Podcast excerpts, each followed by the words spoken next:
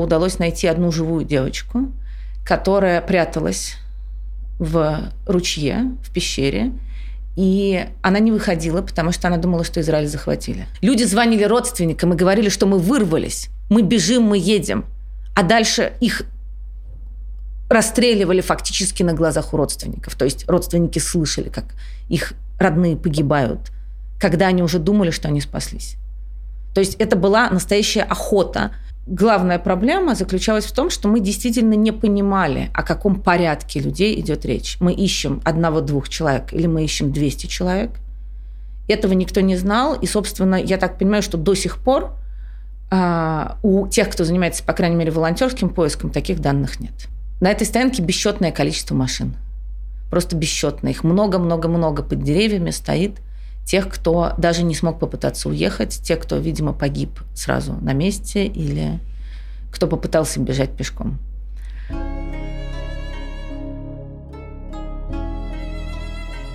Кфар-Аза, Бири, Алюмим, Риим, Кисуфим, Эйншлоша, Афаким, Сдерот, Нитевод – Названия этих кибуцев и небольших городов на юге Израиля навсегда войдут в историю мирового терроризма.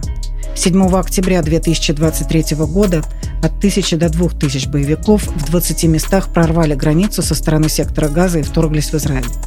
Они напали на мирных жителей, часть из которых была убита, часть угнана в заложники, а часть числится в пропавших без вести.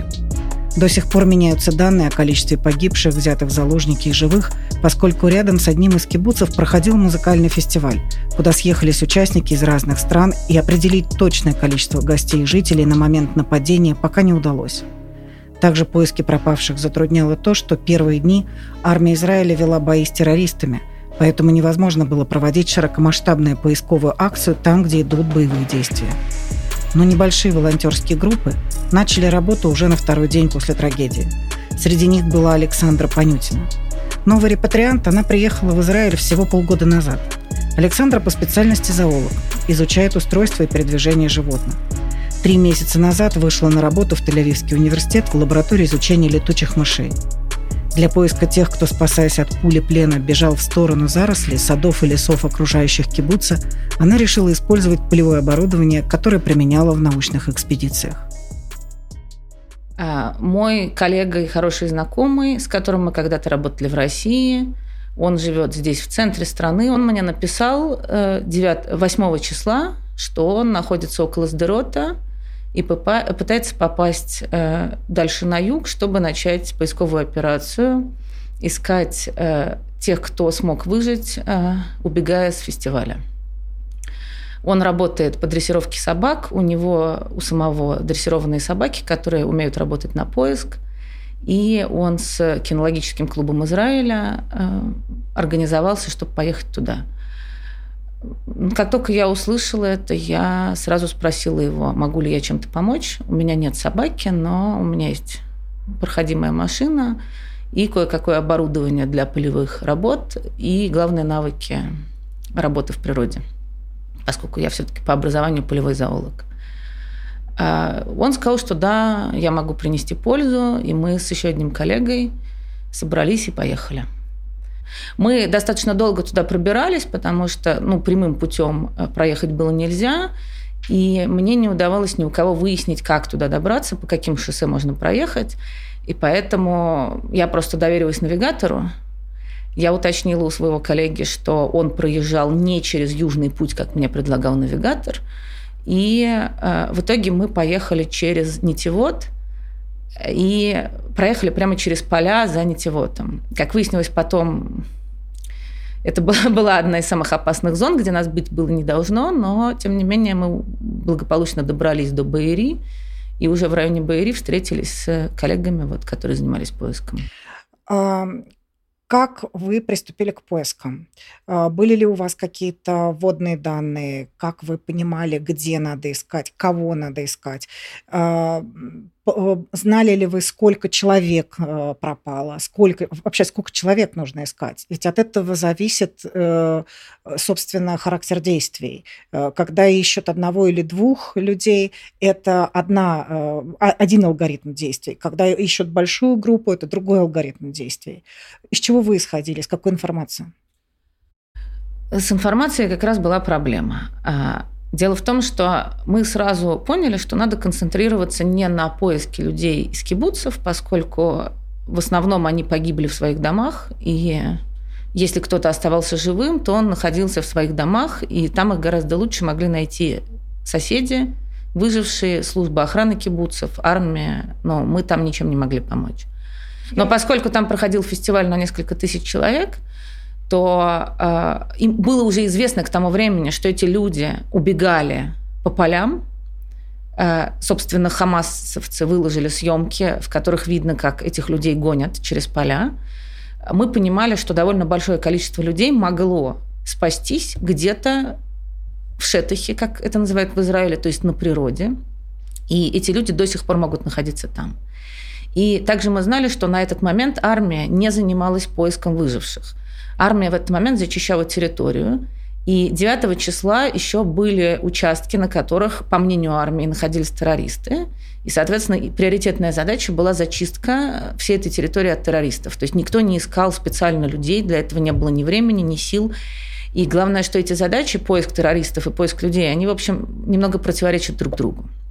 Поэтому вот этим вот поиском людей никто не занимался, и мы надеялись, благодаря собакам и благодаря нашим полевым навыкам, успеть помочь чем, тем, кто еще вот прячется и мог выжить в ходе этой атаки. Из главных проблем было отсутствие информации, потому что есть чат, в который родственники исчезнувших, пропавших – пишут какую-то информацию об этих людях. Эта информация собиралась в штабе вот этой полевой поисковой группы. И определенные точки, какие-то локации, например, телефонов и другие сведения мы пытались проверять. Это вот были первые наши задачи. Просто попытаться проверить, например, места, где были засечены локации телефонов кого-то из пропавших людей. Вначале мы пытались решать эти задачи, но потом мы постарались переключиться и работать другим способом. Мы отправили коллегам в Россию э, съемки, которые сделал Хамас, где, собственно, людей гонят по полю. Их геолоцировали. И мы решили отработать ручьи, которые проходят вдоль этого поля, в надежде на то, что, собственно, единственный исход с поля, при котором можно было выжить, это попасть в эти ручьи и дальше в ручьях где-то найти убежище и спрятаться. И мы решили работать по этим ручьям. Но а, главная проблема заключалась в том, что мы действительно не понимали, о каком порядке людей идет речь. Мы ищем одного-двух человек или мы ищем 200 человек. Этого никто не знал. И, собственно, я так понимаю, что до сих пор а, у тех, кто занимается, по крайней мере, волонтерским поиском, таких данных нет. Ну, скорее всего, очень многие из пропавших без вести, кого сейчас ищут, они будут впоследствии опознаны. То есть их уже нет в живых. Но, тем не менее, какое-то количество людей, возможно, спаслось. И вот из хороших новостей сегодня, уже когда я ехала сюда, я узнала, что удалось найти одну живую девочку, которая пряталась в ручье, в пещере, и она не выходила, потому что она думала, что Израиль захватили. Вот она узнала о том, что Израиль не захватили от людей, от поисковиков, которые ее нашли. То есть она выжила в течение восьми э, дней? Да. А, расскажите про э, ту картину, которую вот э, с чего вы начали поиски. Э, что вы увидели, э, как вы начинали, где это было, просто опишите. Ну, первым делом, когда мы приехали, мы увидели вот эту дорогу между самым, наверное, одним из самых пострадавших кибуцев Баири и кибуцем Рейм. А как раз посередине этой дороги между кибуцами и проходил фестиваль, там была стоянка машин.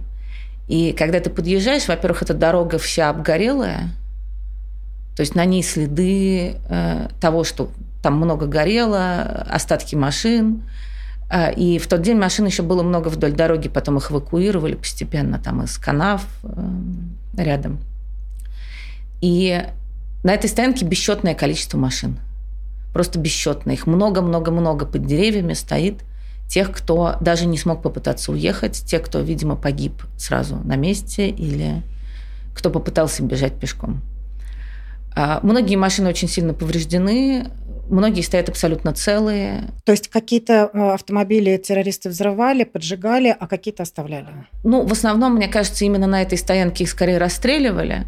Но, видимо, из-за того, что много людей пыталось бежать, кто-то просто в кого-то врезался. То есть э, я не видела там следов ракет. Э, мне кажется, что вот признаков обстрела на этом участке нету. Но что-то они поджигали, да, и явно на дороге горели машины, потому что следы э, от этого вот, э, от этих горелых машин, они остались на асфальте. И вдоль дороги очень много машин, которые сгорели, то есть, видимо, их поджигали уже потом, ну, уже убив тех, кто в них находился. Когда вы приехали э, в этих машинах, уже э, тела мертвых людей были, ну, то есть их забрали уже или еще там находились? Ну, в, в этот момент как раз шла работа по извлечению тел, и я так понимаю, что она шла и на следующий день. Э, э, то есть, э, ну, по крайней мере, в кибуцах работали группы, по, которые специально да? занимаются. Ну, это такая специальная в Израиле есть группа, которая занимается опознанием, сбором тел и так далее. И вот они в Баире работали еще, я знаю, даже через два дня после этого. То есть я так понимаю, что основную массу тел все-таки собрали, но там были места, где это было не так просто сделать. И поскольку не все тела были целиком и в состоянии в котором в них можно опознать тела, то эта работа, она длилась долго. И я думаю, что, может быть, и сейчас еще в кибуцах кто-то этим занимается. А, там много было тел, которые нельзя было опознать просто по внешнему облику и которые только будут а, уже а, опознаны, идентифицированы по ДНК. Э, это я могу сказать только с чужих слов, со слов людей, которые там работали именно по сбору тел. Но я так понимаю, что да, с опознанием большие проблемы, и, по крайней мере, в кибуцах вот Бэри и Нахаль-Ос, э, а Алюмни также, Алюмни, кажется, он называется, и Нахалёс, там э, были неопознаваемые тела, потому что военный, с которым мы разговаривали по, по поводу поиска девушек, убежавших из одного кибуца в другой и погибших в другом кибуце, где они рассчитывали найти помощь, он говорил, что их надеются найти, но он считает, что они есть среди... Их много среди неопознанных тел. Так что можно сделать вывод, что таких людей очень много. Эти э, тела сжигали, это были... То есть их сначала убивали, а потом сжигали? Или это были живые люди? Насколько я понимаю, на этот вопрос пока не ответили, и на него будут отвечать.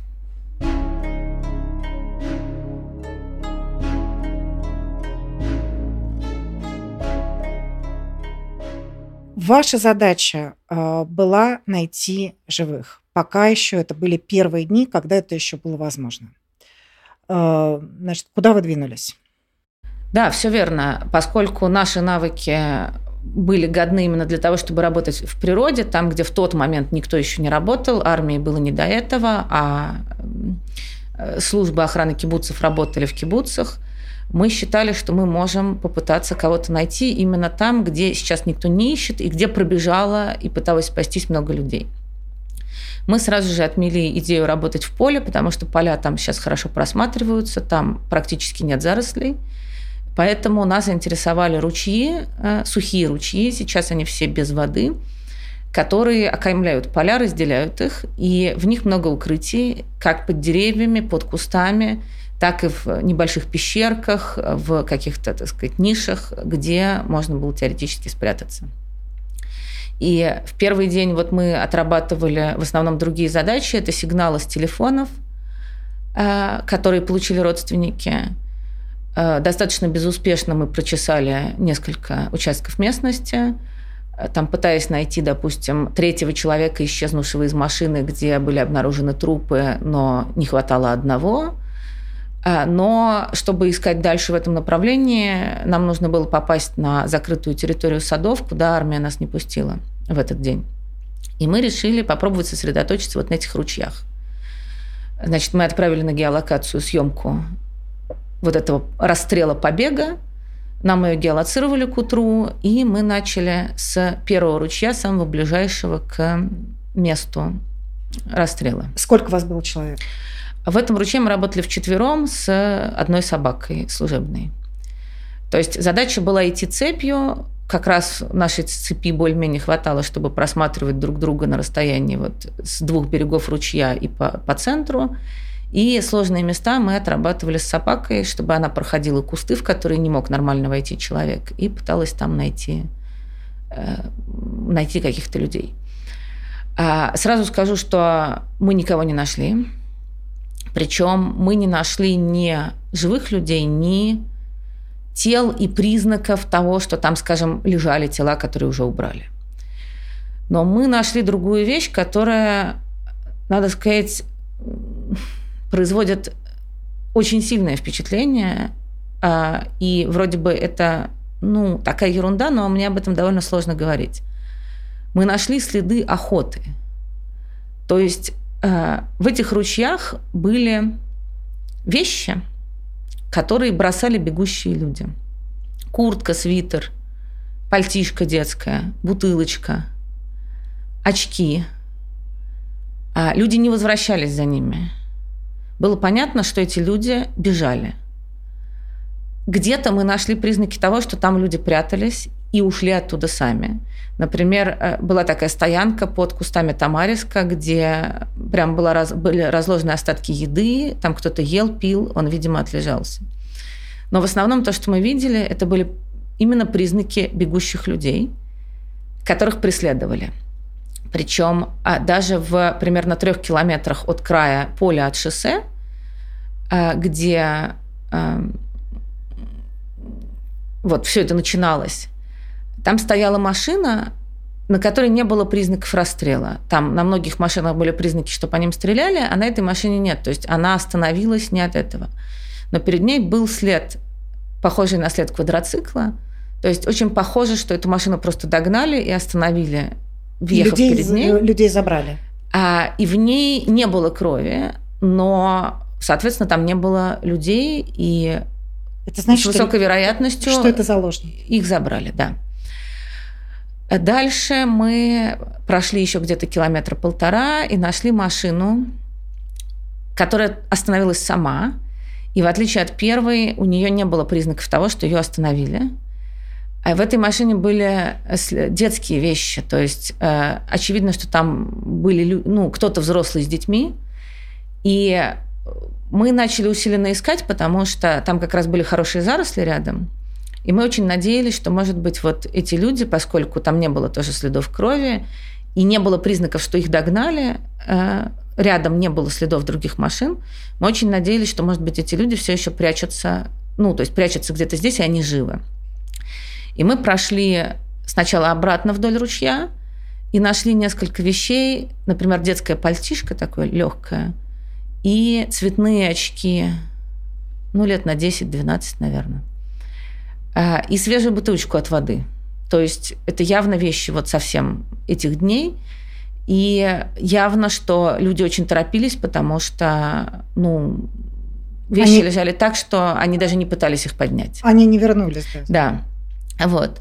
А потом в тростниках э, вот мой коллега с собакой, он обнаружил укрытие, в котором лежала маленькая тоже детская бутылочка свежая с остатками воды.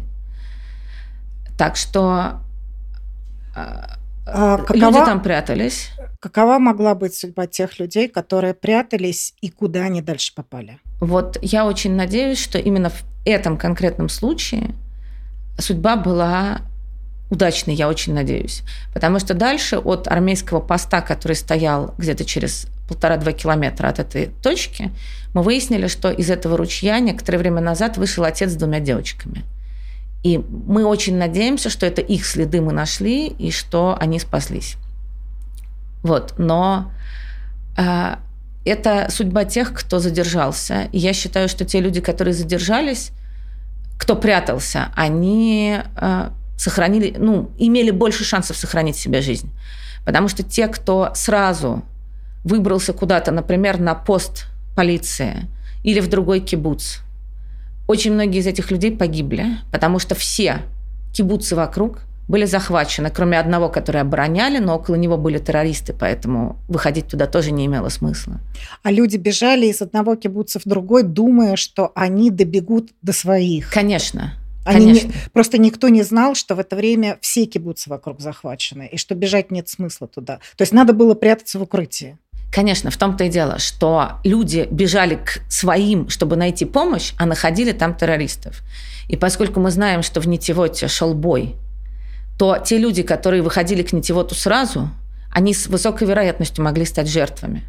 Насколько я знаю, вот та группа людей, которая вышла к Нитивоту, как раз по дороге, по которой мы потом проехали, она вышла значительно позже, она вышла уже к вечеру, когда там была армия и, по крайней мере, была какая-то защита. А те же, кто вышел с утра, кто добежал сразу, они, скорее всего, в итоге попали обратно в руки террористов. И мы знаем уже очень много таких историй, когда... Люди думали, что они спаслись. Да. Люди звонили родственникам и говорили, что мы вырвались, мы бежим, мы едем. А дальше их расстреливали фактически на глазах у родственников. То есть родственники слышали, как их родные погибают, когда они уже думали, что они спаслись. То есть это была настоящая охота. Причем охота не только в городах, не только в кибуцах, а это была настоящая охота через лес, через поле. То есть везде, нигде от них не было защиты. Да? Только какие-то отдельные люди, которые сумели найти укрытие, они выжили. Но вот все, вся эта природа, весь этот шетах, он был наполнен охотниками, которые гнались. И, по сути, расчет на то, что ты найдешь укрытие среди деревьев, у большинства людей он не оправдался. Саша, а вы э, зоолог, который много бывал э, в полевых исследованиях, вы знаете, что такое экспедиция, вы знаете, что такое экспедиция в лесу. А, как бы вы сравнили э, вот условия а, там лес, допустим, среднерусской полосы и вот тот лес, в который, который вы сейчас увидели? Насколько реально спастись и укрыться в, в таком лесу? В чем разница? А, как вы, как вот, как зоолог, как специалист видите это? Ну, здесь, конечно, очень плохо в, в этом плане. Я вот проходя по всем в чем этим особенность местам, этого леса? А в том, что это не лес. По сути, это просто разреженная растительность, там древесная и кустарниковая, но она разреженная, она не образует сомкнутых каких-то пространств.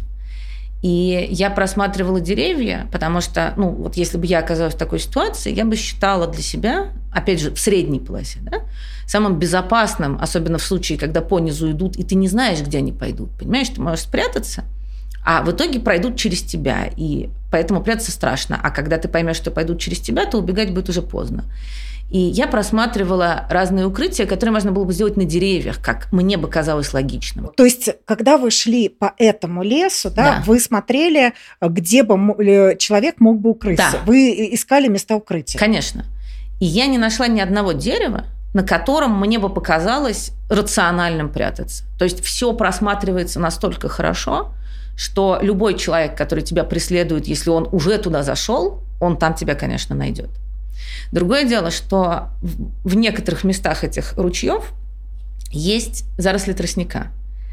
И, конечно, это плохое укрытие, потому что когда ты в них пробираешься, ты оставляешь за собой следы. И этих следов не оставить невозможно. Нельзя туда пробраться так, тем более сейчас все сухое, поэтому ты не можешь за собой восстановить покров так, чтобы не было следов. Но вот в том месте, где мы искали, например, около машины, там было огромное количество звериных троп. Там и кабаны есть в этих тростниках, и лисы там ходят, и шакалы там ходят. То есть там много мест, где э, животные натоптали тропы. И я думаю, что это было самое хорошее укрытие, использовать эти звериные тропы, потому что их много. И можно забраться глубоко в тростники по одной из таких троп. И понятно, что когда такое количество жертв, никто не будет искать одного-двух человек, тратя на это огромное количество времени. Э, Сколько дней продолжались ваши поиски? А, Мы работали там 4 дня. А за эти четыре дня, э, учитывая, что в Израиле жара, что ну, с точки зрения там, европейского человека это безусловное лето, потому что это примерно там 29, где-то 28 градусов, а, отсутствие воды. А, У кого а, было больше шансов а, выжить и выйти, и спастись? Я имею в виду с точки зрения ну, как бы характеристик. Да? Ну, вот как мы узнали по недавней находке, шансы выжить все-таки были. Я не знаю подробностей. Опять же, может быть, у человека была с собой вода. Если люди бежали, кто-то успел захватить какие-то вещи, возможно, они взяли с собой что-то из припасов. Ну, то есть, если у кого-то под рукой, допустим, был рюкзак с едой и водой, и они успели его захватить, то это, конечно, сильно повышало шансы. На мой взгляд, срок очень большой для тех погодных условий, которые есть, и э, для той ситуации в целом с водой, которая есть на юге Израиля. Другое дело, что как минимум две ночи из тех, что мы там были, ночью ушел хотя бы небольшой дождь, и человек с минимальным полевым опытом мог догадаться, допустим, попытаться собрать воду. Ну, хотя бы небольшое количество воды от дождя, чтобы продержаться еще, допустим, сутки. Но в Израиле довольно много людей имеет этот опыт. Э, это люди тренированные, э, прошедшие армию. Да, и это как раз э, повышало надежду, а главное, что, по-видимому, именно благодаря этому, наверное, отчасти мы никого и не нашли. Потому что люди в целом, благодаря тому, что они этот опыт имели, очухавшись, и те, кто именно спрятался в Шетахе, очухавшись от этого, переждав опасность, они сами вышли к своим, и вышедших людей было довольно много, суммарно вот случаев, которые мне известны – и это, конечно, говорит о том, что люди здесь имеют совершенно другой полевой опыт, чем, допустим, в России, потому что в России очень многие люди, оказавшись э, в природе условно, они теряются, они теряют направление, они просто боятся идти, э, они садятся и ждут, и могут не дождаться помощи. А здесь люди, ну, как мне объясняли израильтяне, которые с нами искали, у нас никто не будет ничего ждать. Ты что, не видишь, говорит, э, мы, мы будем идти, мы будем что-то делать, мы не будем сидеть. И, наверное, с одной стороны, благодаря этому люди сами спаслись, а с другой стороны, я боюсь, что благодаря этому многие погибли, потому что они спаслись слишком рано, вышли слишком рано.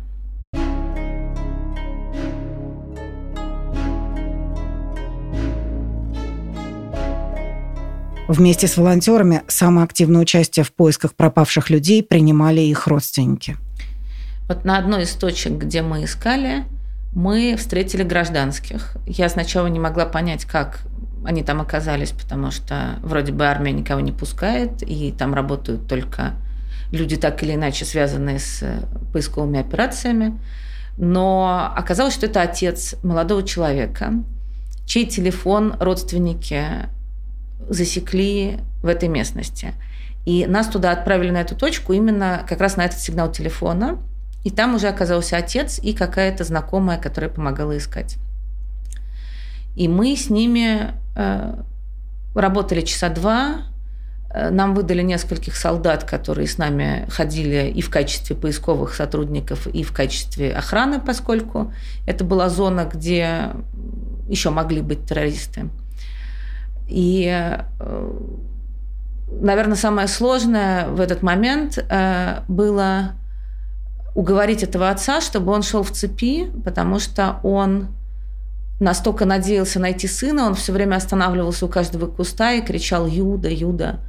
И было видно, насколько ему тяжело и насколько он все еще не теряет надежду и вот он верит, что под этим кустом, под которым ты все просматриваешь, и ты видишь, что там никого нет, он все еще думает, что, может быть, сейчас его сын откликнется оттуда. И, наверное, в этот день самым тяжелым было то, что нас сняли с этой точки, поскольку военные должны были уходить по другим задачам, а нам не давали в этот момент еще оставаться без военных на территории. И нас сняли и отправили на другую задачу, а к этому моменту была найдена цепочка следов, по которым никто всерьез не прошел. И я еще думала, что, возможно, это и есть следы его сына, если действительно там был телефон. И мы могли бы их протропить, поскольку мы, в принципе, умеем делать такие вещи, и был бы шанс. Поэтому на следующее утро я уговорила одного из израильтян, который раньше служил в ЦАЛе, и он приехал а, как только началась тревога, в, самое, в, сам, в момент самого начала операции, и помогал своим бывшим коллегам по армии. Э, он достал у кого-то из раненых оружие и воевал, освобождал один из кибуцев, а потом переключился на поисковые работы. Я уговорила его туда поехать и попробовать протропить эти следы. Мы приехали утром, и оказалось, что вся эта следовая дорожка э, забита овцами полностью. Просто там прошло стадо овец, и следов мы больше найти не можем. И мы поехали примерно в том направлении, куда могли идти следы, и которые мы не обследовали накануне. И выехали на ферму, где был э, хозяин израильтянин, и он сказал, что он видел террористов, но люди никакие к нему не выходили, а в принципе, ну там, во-первых, много строений, где можно было бы спрятаться, и поскольку хозяин израильтянин, то были все основания думать, что если бы кто-то к нему вышел, то он бы оказал помощь там и спас бы человека. То есть э, это был достаточно надежный вариант. Но он никого не видел. И на этом вот эту часть поисков мы закончили. А Потом мы встретились с отцом Юды в самый последний день операции, когда мы там были. Он приехал к военной части, где у нас была база, и сказал, что его другой сын смог при помощи, получив вторую сим-карту, дубликат сим-карты, э, взломать, как он это сказал, GPS того телефона, и что хотя телефон выключен, э, он все равно раз в какое-то время посылает сигнал для того, чтобы GPS, чтобы его можно было найти. И он показал точку, которая была в пяти километрах от нас. При этом до захода солнца оставалось минут 20, а, и понятно было, что в зону, где находится этот телефон, если он действительно там, мы не можем попасть пешком. Нас туда никто не пустит, во-первых, а во-вторых, вероятно, что это засада, что телефон у террористов. Уже к тому моменту было известно, что очень многие террористы, забрав телефоны своих жертв, с них отправляли сообщения, высылали родственникам ролики с убийством их близких, выкладывали это в Facebook. То есть вероятность того, что телефон у террористов была не просто не нулевая, а, в общем, довольно высокая. И особенно напрягало то, что точка двигалась, ну, не то чтобы в сторону газа, но, в общем, скорее в том направлении, что было очень подозрительно. Но, тем не менее, оставался шанс, что это дезориентированный молодой человек. Я выяснила, что он не служил в армии, то есть он мог заблудиться? Э, то есть он мог, э, во-первых, заблудиться, а во-вторых, он мог быть просто в шоке и в состоянии шока идти. И судя по расстоянию от точки, где мы его искали за два дня до этого, если он двигался очень медленно, допустим, падал, потом вставал, то это было очень похоже на то расстояние, которое может пройти дезориентированный человек в плохом физическом состоянии. То есть все было возможно. И мы попытались прорваться через блокпост, чтобы все-таки попасть поближе к этому месту. У меня была идея запустить э, квадрокоптер с дороги, но не оттуда, где мы находились, а с точки поближе, с которой я могла долететь. А у вас был с собой квадрокоптер, который вы использовали раньше в своих полевых исследованиях? Э, ну, то есть это, это было ваше рабочее оборудование, вы его взяли с собой? Да, конечно. Это было то, что я использовала скорее для наблюдения за зверушками. И, ну, это такая совсем любительская маленькая вещь, но э, она может летать 30 минут, и, в принципе, обычно больше, чем на 2 километра ее никто не запускает. Это не такого класса дрон, чтобы он летал больше. Но поскольку нас не пропустили и солнце садилось, я решила, что я все-таки полечу отсюда. Ну, как, есть какой-то шанс, потому что если там живой человек – и вот здесь его отец, который смотрит на меня как на последнюю надежду, я просто не могу поступить иначе. И на самом деле, вот поскольку мы с его отцом встретились в тот первый день, когда мы начали работать, и как-то его боль частично передалась мне, и я чувствовала свою вину за то, что мы не, не проверили эти следы сразу, за то, что я не сказала там старшему в группе, что нет, я останусь и буду проверять следы. Что их затоптали овцы. Да, что потом мы их потеряли, и в общем, я понимаю, что я должна сделать сейчас все, что я могу, потому что, ну, это у человека может быть самый последний шанс, потому что если он еще дальше туда пройдет, его просто застрелят свои, да, он даже не, не дойдет до террористов, его убьют свои или он погибнет.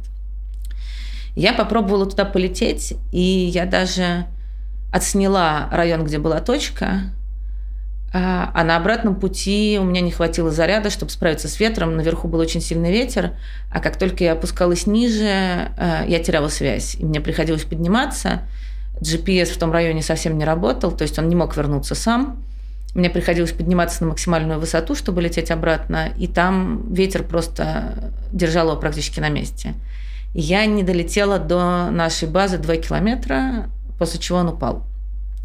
Но поскольку я надеялась, что на флешке есть запись, и мы увидим, есть ли там люди, есть ли там человек, а, то мы еще несколько часов пытались туда все-таки как-то пробиться и договориться, например, что утром его либо заберут военные, либо мы сами как-то проедем туда, его заберем.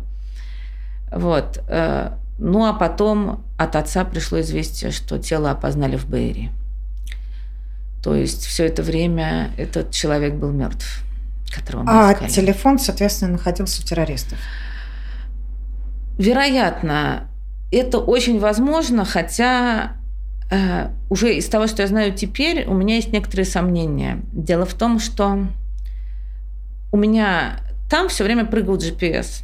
И надо сказать, что у меня прыгает сейчас GPS и здесь, вот на севере Израиля. Да, мы сейчас вот как раз э, с вами находимся в Хайфе, и действительно проблема с навигацией, с GPS практически ни у кого не работает, и это продолжается уже несколько дней. И теперь я думаю, что, возможно, эти точки с телефона, они, может быть, он находился все это время в одном месте – то есть его могли, допустим, забрать террористы, он, очевидно, был не в кибуце, где опознали тело, он был где-то в Шетахе, скорее всего, просто выбросили, когда он сел.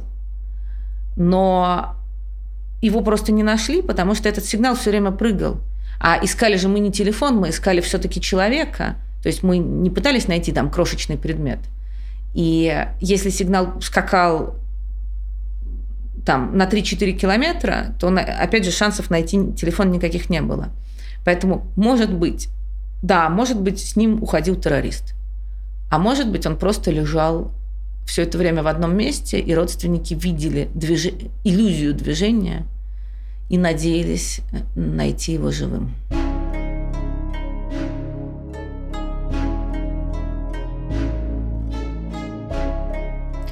Что из этой вашей поездки, что из того, что вы увидели, а, вас потрясло больше всего?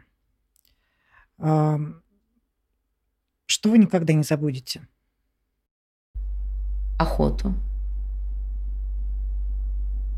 Вот э, вдоль ручья, по которому мы шли, и который был самым продуктивным, и, как мы сейчас понимаем, в нем надо было работать и работать дальше – а, в какой-то момент я увидела наверху, на обрыве, ручей довольно глубоко по сравнению с полем, я увидела много машин.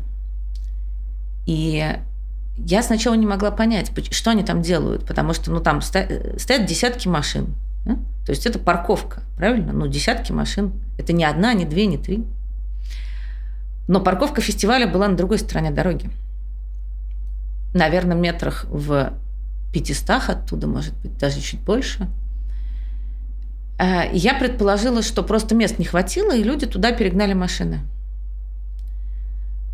Ну, чтобы поставить их где-то на отдель, отдельно. А потом мы вышли к этому месту. И я поняла, что это не парковка. Это была попытка убежать Люди поехали через поле максимально коротким путем, поскольку дорога, видимо, к этому моменту простреливалась, и туда уже не ехали. А может быть и ехали, потому что вдоль шоссе тоже было много машин. Но, наверное, люди решили, что самое безопасное – бежать через поле, что там их меньше шансов, что поймают. И эти машины, они в основном застряли в бороздах от плуга – они были не полноприводные в основном, и было просто видно, как они вот застревали одна за другой. Или сталкивались, пытаясь выехать или проехать. И там их настигли. И это превратилось в кладбище.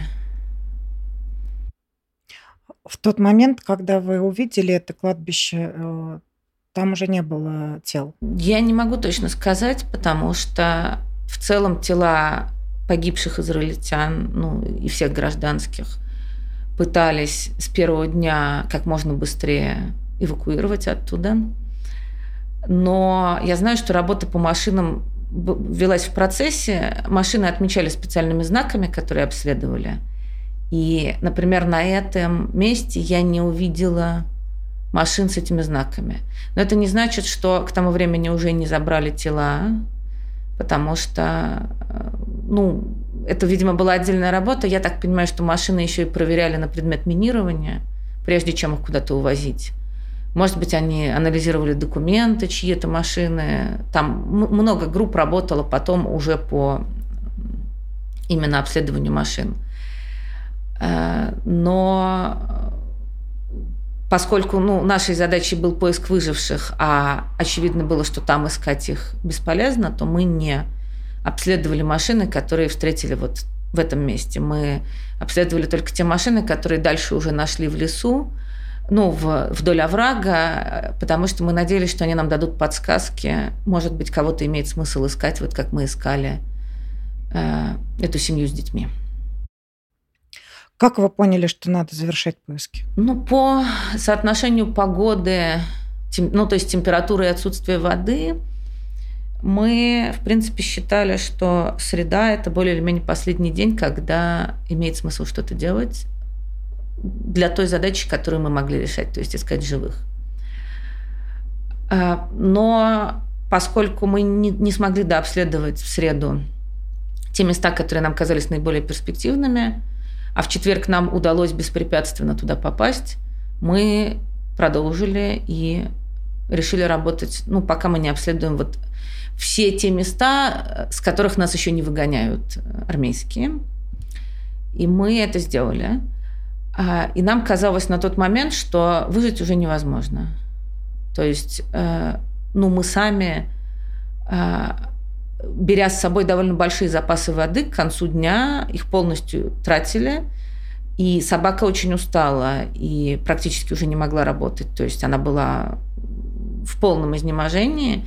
И мы оценивали шансы как примерно нулевые, потому что если человек не вышел за это время, сам не подал знака, не подал никакого сигнала, он либо был ранен, и тогда у него совсем нет шансов, либо он Э, должен был все-таки как-то попытаться хотя бы высунуться и дать о себе знать.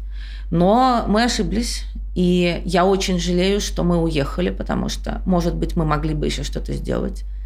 С другой стороны, проблема в том, что, во-первых, поскольку мы новые израильтяне, то нам, вот лично нашей группе было очень трудно получать какие-то разрешения – куда-то проходить и объяснять, что на самом деле мы здесь не просто вот не пойми зачем, а мы действительно можем что-то сделать и кого-то найти. И мне казалось, что ну, наша эффективность, которую мы можем вот еще проявлять, поскольку часть израильтян, которые с нами работали и э, умели договариваться на местах, они закончили поиски, Э, мы решили, что мы больше ничего не можем сделать. Я сейчас очень об этом жалею. Я думаю, что, может быть, если бы мы еще сутки или двое отработали, возможно, кому-то мы смогли бы помочь.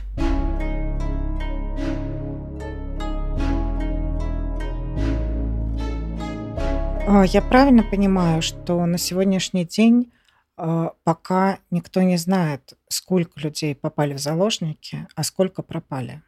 По-видимому, так. И то, что вчера, по-моему, из Газы вывезли какое-то количество тел, говорит о том, что мы не имеем представления даже о том, сколько заложников живы, кто из заложников жив. Но... То есть а, у нас, э, вот смотрите, среди жертв этого теракта есть люди, которые убиты и опознаны, или, ну, найдены, скажем так. Опознано, конечно, еще это будет долго продолжаться, но есть люди, которые убиты и найдены, есть люди, которые э, живы и опять-таки найдены, и есть люди, которые попали в заложники. Мы не знаем, сколько заложников живы, сколько убиты, и мы не знаем, судьбу еще каких-то людей, которые могли пропасть без вести, но при этом они, может быть, они и не находятся в заложниках. И, насколько я понимаю, семьями заложников, про которых, ну, по крайней мере, известно, что они были живы на момент контакта переговорных групп, с семьями этих людей связались и с ними работают. При этом, естественно, их списки не публикуются, и мы только примерно знаем количество, что это около там, 100 с чем-то человек, семьями которых вот работают как семьями заложников. С которыми вышли на контакт. Да. А сколько на самом деле людей находится в Газе, я думаю, что мы не знаем. И у меня нет уверенности, что сейчас кто-то знает о том, сколько людей спаслись то есть мы более или менее знаем население кибуцев. Оно ну, из, известно, оно считанное, да, оно да. считанное. Другое дело, что там, естественно, могли находиться родственники, знакомые, друзья и так далее. То есть, потому что это был шаббат? Ну, во-первых, потому что это был шаббат, а во-вторых, потому что, в принципе, люди здесь ездят Э, страна маленькая, люди да, ездят и на шаббат люди ездят, ездят друг к другу с севера на юг, из центра. Да, конечно. Поэтому кто-то, наоборот, находился в другом месте, а кто-то приехал и находился там. И сейчас эту картину восстанавливают по свидетельствам там, знакомых, родственников и так далее. И я думаю, что с точки зрения понимания людей, погибших в кибуцах, оно лучше, чем с точки зрения понимания количества людей, пропавших с фестиваля поскольку ну, фестиваль – это же открытое мероприятие, туда можно... На было... которое приехали в том числе очень много иностранных граждан. Это была молодежь, которая приехала со всего света. Конечно, но главное, что на него могли приехать люди, которые ну, просто ехали и решили заехать туда. То есть... И они могли не регистрироваться. Конечно. То есть конечно. Это, это открытое число. Как. Да, том-то и дело. И поскольку это все происходило на природе, то ничего не мешало там приехать, сесть рядом и послушать музыку. Да, да. ехать по дороге и заехать, в эту, да. свернуть в эту сторону. Да. Поэтому насколько здесь есть понимание цифр, я думаю, что его нет. Но единственное, что я могу сказать вот по результатам наших э, поисков, я считаю, что большого количества людей – вот, по крайней мере, в зоне примерно полдороги от фестиваля до Нитивата нет, большого количества людей там нет. Не в виде тел, не живых. Но то, что там могут прятаться отдельные люди, и то, что там, в принципе, могут быть э, погибшие, безусловно. То есть это уже точечная работа, которой надо заниматься и от того, что сейчас будет происходить, от того, будет ли наземная операция, от того, будут ли еще выходы террористов, э, зависит то, когда эта работа начнется полноценно, потому что пока там ждут террористов, любой человек, который прячется там, он рискует, выйдя, стать жертвой своих. И это на самом деле очень страшно. В этом отношении я считаю, что, конечно, самое главное, что сейчас можно сделать, это все-таки договорившись с армией, попытаться сделать именно широкомасштабный поиск. Такой вот не на несколько групп по пять человек, а на несколько сотен человек. Отмаркировать этих людей и дать им пройти тот путь, который, мы думаем, могли пройти, пытаться пройти эти несчастные люди. Спасибо. Вы слушали рассказ Александра Панютиной, биолога, который в составе добровольческой группы искала пропавших людей на юге Израиля после теракта 7 октября. Это подкаст «Вторжение. Наука во время войны». С вами была я, Ольга Орлова, звукорежиссер Андрей Бычков. И я напоминаю вам, что другие выпуски нашего подкаста вы можете найти на всех аудиоплатформах, а также на сайте t-invariant.org и на YouTube-канале T-Invariant. Мы есть в Телеграме, Фейсбуке, Инстаграме, в Твиттере. Каждый ваш лайк, каждый комментарий помогает нам дотянуться до нового слушателя и читателя. Не забывайте реагировать на то, что вы узнали от нас. Давайте держать связь.